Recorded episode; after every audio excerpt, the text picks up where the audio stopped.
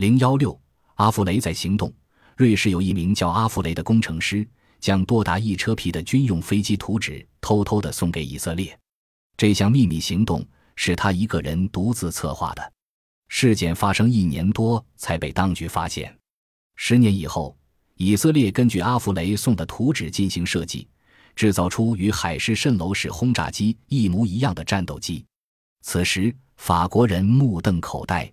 在瑞士的温特图尔市。有家苏泽尔公司，这家公司是法国人为瑞士制造海市蜃楼式飞机开办的企业。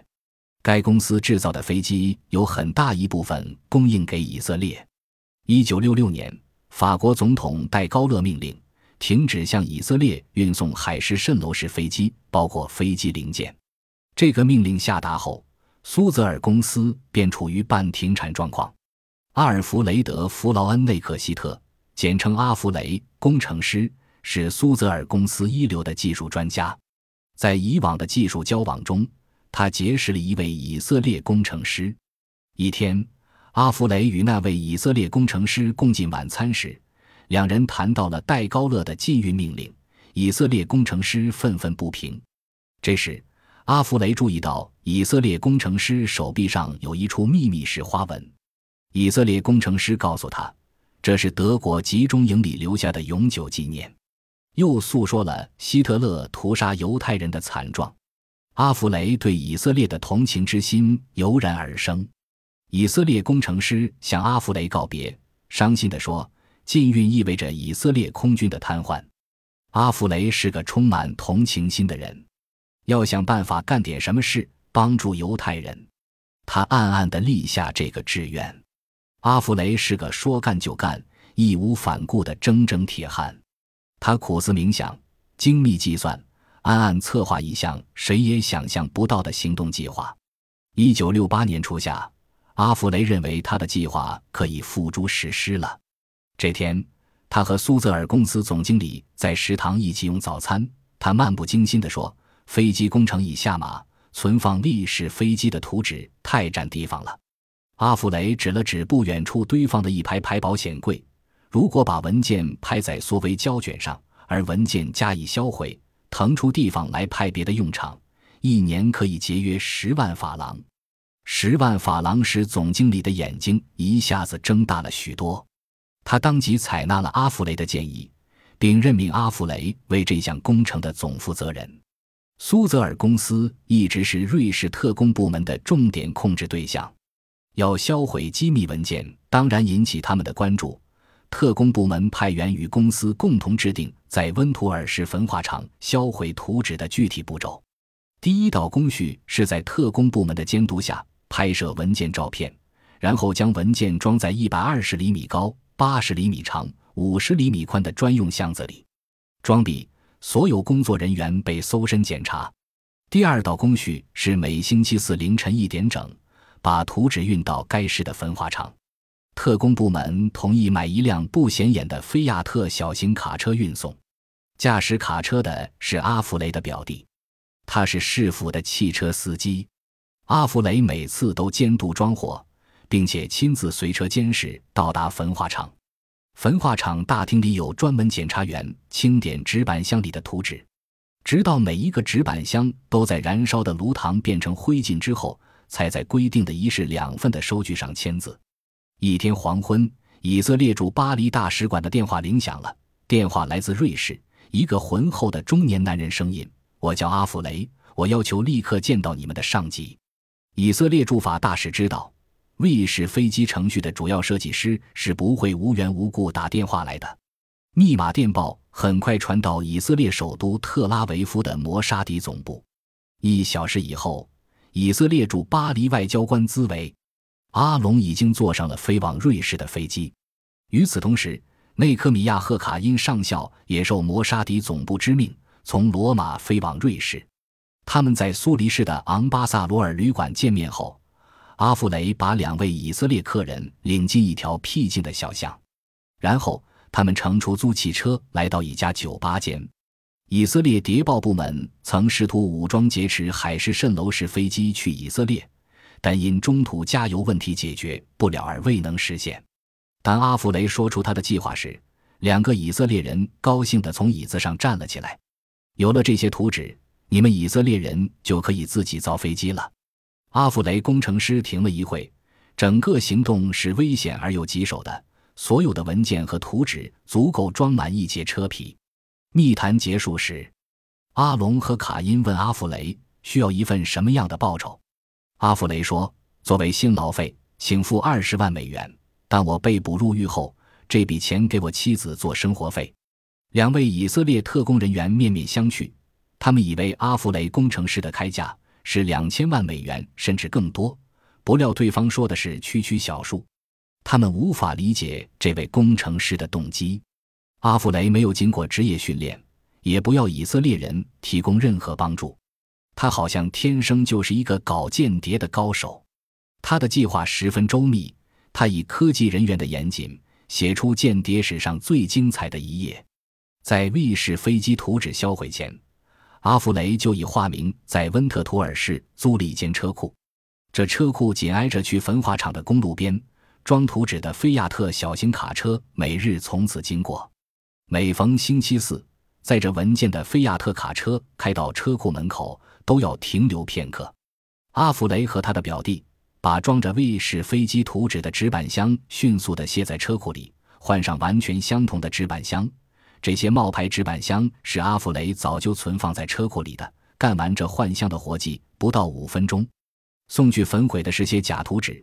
检察员只是验证装满图纸的纸箱是否扔进了火化炉，对箱内的文件不感兴趣，更不会认真仔细的去鉴别一番。那么多的冒牌文件是从哪里弄来的呢？是阿弗雷从伯尔尼市联邦专利局低价收购的废文件。每星期六早晨，阿弗雷工程师和他的表弟来到他们租下的私人车库，往纸板箱里塞旧文件和旧图纸。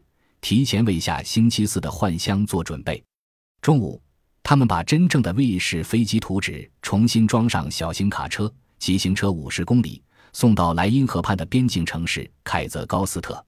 这是辉煌的古罗马废墟，曾是一座城堡，用来阻挡北部来的日耳曼部落。它的位置十分理想，游人众多，人们并不注意每星期六必来的两位外国客人。汽车直接开向城郊的一座仓库，这仓库是瑞士罗兹英业公司的。仓库地处工厂密集的地区，因此人们不会留心一辆小型卡车的到来，迅速异常的卸货以及离去。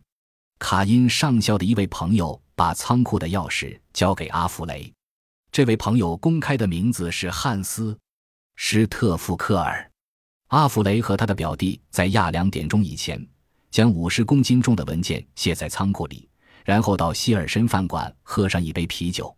他们向坐在饭馆另一边的汉斯轻轻地点一下头，这是个暗号，表示当天的卸货工作已经完成。周末到这儿喝几口酒的工人们不会注意到这一暗号。接到信号，汉斯立即悄悄离开饭馆，奔向仓库，把已经卸在那里的图纸装上那辆黑色的莫塞德斯轿车的座箱里。汉斯驾驶着汽车越过德国边境时，检查护照的警察对汉斯的汽车和 SAC W 七零二的牌照非常熟悉，快乐地和他打招呼放行。一踏上德国土地，汉斯立刻加快速度，直奔斯图加特城附近的一个小飞机场。这个机场停放着当地重要人物的私人飞机。几分钟之后。卫士图纸已经装上了一架在意大利登记的双引擎塞斯纳式运输机，飞往亚平宁半岛南部的布林迪西。在那儿，图纸转到了以色列航空飞机的机舱里。星期天早晨，图纸再一次被卸下飞机，立刻送到了特拉维夫的工程师们的手中。经历了整整一年的时间，阿弗雷完成了他的浩大工程。当他最后一批图纸送进汉斯的仓库以后，他和表弟来到希尔森饭馆，第一次要了两瓶白兰地，两人轻快的对饮。阿弗雷没有想到，就在这时候，汉斯的莫塞德斯汽车出了问题。瑞士警方在一次总戒严中逮捕了汉斯，指控他是以色列摩沙迪间谍。原来是罗兹英野公司的保安人员从仓库里发现汉斯来不及装上车的一只纸板箱里面。装的是瑞士军事国防部的绝密文件。电话一下接到了警察局。七十二小时内，警察局把最后的线索集中到阿弗雷身上。阿弗雷本人也有所察觉，但他镇定自若，毫不慌张。星期一早晨，他仍像往常一样上班。阿弗雷今天的日程是会见瑞士国防部长，探讨空军今后的发展方向。这时，军用机场上出现反间谍军官，向阿弗雷出示逮捕证，连国防部长也大吃一惊，以为特工人员是发疯了。踏进牢房，阿雷没有可怜巴巴的去哀求检察官，而是讲开了价钱。他说：“只要当局接受我提出的条件。”我将对图纸事件守口如瓶。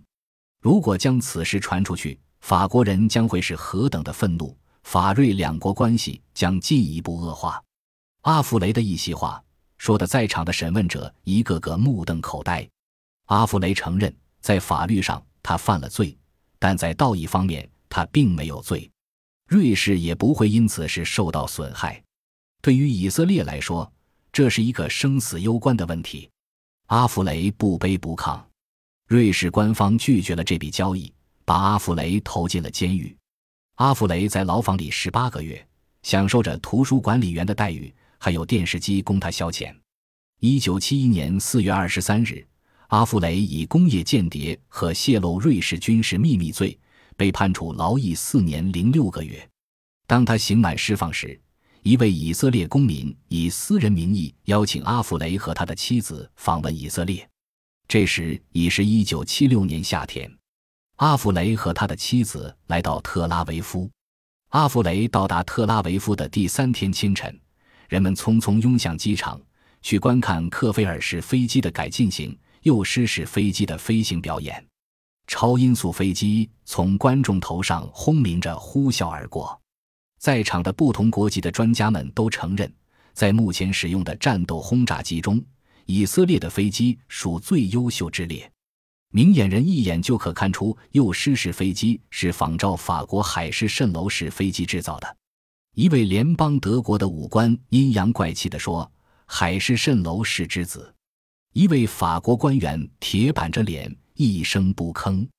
阿弗雷表情异常冷静，他的脸色苍白。精神忧郁，在一旁挽着胳膊的是他的妻子。在瑞士的一个小村庄里，阿弗雷和他的妻子住在简陋的农舍里，他们忍受着一个暴露身份的特工人员所遭受的孤独和冷漠。